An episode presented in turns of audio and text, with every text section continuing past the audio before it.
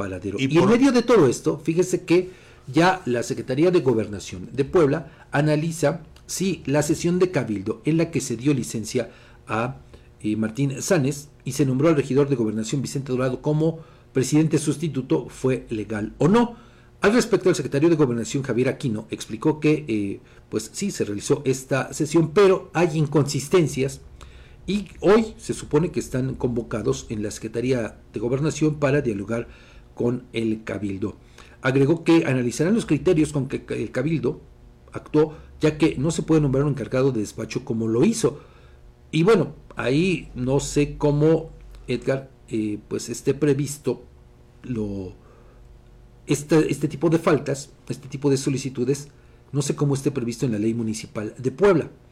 Pero por lo menos aquí en, el, en la del Estado, pues sí se habla de ciertas condiciones, de ciertos requisitos que se deben cumplir para que uno de los regidores pueda asumir o en su defecto que se llame al suplente, Así ¿no? es, dependiendo cómo sean las condiciones.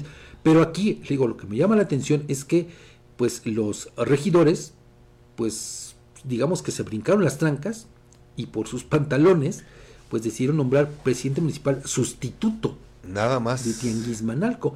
Entonces, Fíjese, en la sesión de Cabildo, ahí hubo algunas voces referentes a que eh, pues se tendría mejor que consultar a la Secretaría de Gobernación ante las dudas para saber si estaban actuando bien o de lo contrario, con esta determinación, incluso ahora quien asume estas facultades podría incurrir en eh, usurpación, en usurpación de, funciones. ¿no? Así es. Un tema también delicado por donde se le vea, por supuesto. pero sobre todo porque pues el presidente municipal está involucrado en el homicidio de una persona. Pero fíjate cómo un acto personal de un funcionario afecta las funciones de un ente. Además. Que bueno, quién sabe si más adelante, digo, lo vamos a ver después de la reunión, no caiga en un tema de ingobernabilidad en ese municipio. Sí, sí, es que también todo eso puede eh, suceder, ¿no? Porque, bueno, el día que ocurren los hechos, varias personas vieron al presidente municipal después del accidente. Eh, su auto quedó destrozado, pero pues él salvó la vida y resultó ileso, pues debido a que se activaron las bolsas, ¿no?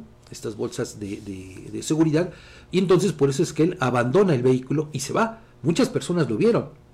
Entonces, sí es una situación complicada como bien lo, advierte Edgar Conde, podría escalar hacia otro, eh, otras circunstancias, ¿no?